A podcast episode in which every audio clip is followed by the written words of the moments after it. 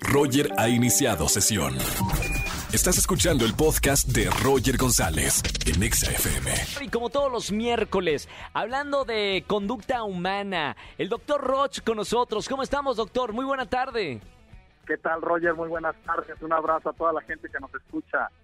Un abrazo muy grande y al principio del programa hablaba del tema, las emociones que nos paralizan. Atención, hay que ser consciente de las emociones que pasan por nosotros y cuáles son esas emociones que nos paralizan, ¿no, doctor? Exactamente. Mira, el problema es que la emoción la necesitamos para movernos. Y el problema es que no es que existan emociones que paralizan, existe intensidad de emociones que nos paralizan. Sí. Y la intensidad la marcamos nosotros. Las emociones no se controlan. Aunque Goleman haya dicho que existe la inteligencia emocional, una vez que entras en la emoción, tienes que vivirla. Es Claro. como en la montaña rusa. Vienes de bajada, no puedes decir frenen porque te matas. El amor, eh, la pasión, eh, todas las emociones. Hay solo cuatro emociones básicas. ¿Cuáles son, doctor? A ver, dame algunas y te digo. ¿Puede ser el amor una emoción? No, ¿No? no, el amor no es una ¿Tristeza puede ser una emoción? Tristeza es correcto. ¡Wow! Tristeza. ¿El enojo puede El ser una opuesto a la emoción? tristeza. ¿Cómo? Felicidad, felicidad. Alegría. Alegría.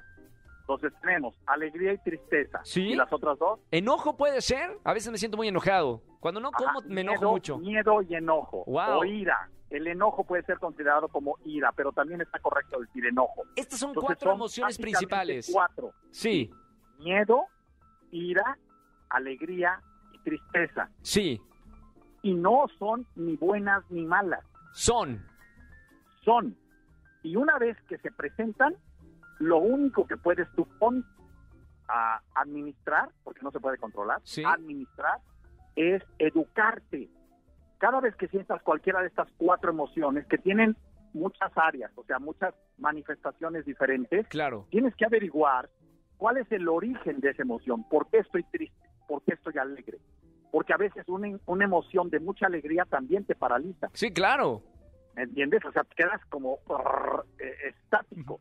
Embobado ¿cuál se dice, ¿no? Embobado, apende, ya sabes. Apende- claro. ¿Cómo si no? Claro que nos, parali- nos paralizan todo. Exacto, y el problema es este, Roger, que una vez que una persona se paraliza, lo que sigue es accidente, O sea, mal, algo, eh, una fatalidad. por supuesto. Sí. Inclusive en cuestiones emocionales de alegría, sea, puede, lo que sigue es un accidente. Entonces, esta sensación de exceso de sensibilidad mata a las personas, las enferma. Claro. Ahora, es un indicador de inmadurez. Entonces, por eso cuando la gente viene, es que hay emociones buenas y emociones positivas y negativas. No, no se confundan. La emoción nos mueve. Cuando una emoción es demasiado intensa, nos paraliza.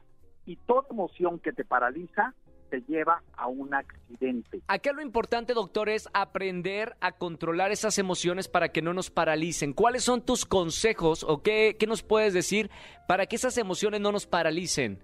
Bien, mira, primero no es controlar, Roger, es encontrar el origen. Sí, en la medida en que tú aprendes y te educas para ver por qué estoy feliz, por qué estoy triste, por qué estoy, por qué tengo ira y encuentras el origen del motivo por el cual estás viviendo esto, en ese momento bajas la intensidad y tienes mayor serenidad para que tu toma de decisiones te mueva en la dirección correcta. sí. Algunas técnicas rápidas. Uno, piensa en consecuencias. Ok.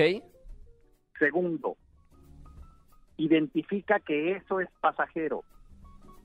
Tercero, respira, algo tan simple como respirar. Claro. Cuarto, te voy a decir el cuarto y te vas a reír. ¿Cuál? Distráete. Distráete. Ok. Sí. O sea, voltea a otro lado, pon tu atención en otro lado. Y El foco. Baja la intensidad. El foco atencional lo mueves y baja Claro. la intensidad. Y cinco, te vas a reír, pero es real. Abraza a alguien. Abraza a alguien. ¿Qué pasa con el abrazo? Fíjate, esto es muy interesante. El abrazo produce reducción de intensidad y de exageración en una emoción. Y eso provoca que tú tengas mayor serenidad para que tu reacción ante lo que te está pasando sea más correcta. más Bien. adecuada con la realidad que tienes enfrente. Entiendo. Entonces, si tú tienes a alguien al lado que está exageradamente en- con ira, abrázalo. Claro. No va a querer, abrázalo.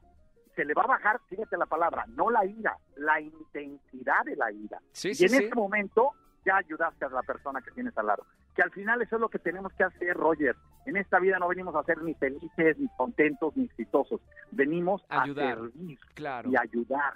Y cuando ayudamos a los demás y somos un factor que favorece y mejora su realidad, escucha, valemos más como seres humanos y nuestra vida cobra significado. Qué maravilla. Gracias por esta plática como todos los miércoles, doctor Roch. Te seguimos en las redes sociales. Si alguien quiere hablar de estos temas o profundizar más sobre estos temas, ¿dónde te localizamos, doctor?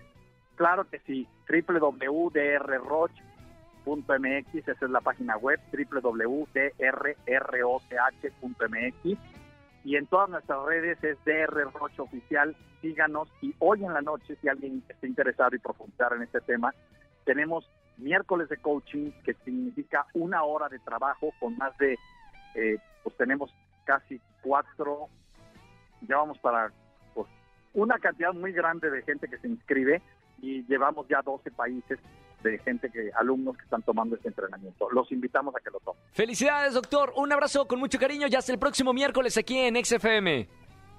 Gracias, un saludo, hacedores de grandeza, hagamos grandeza. Gracias, el doctor Roch con nosotros aquí en XFM.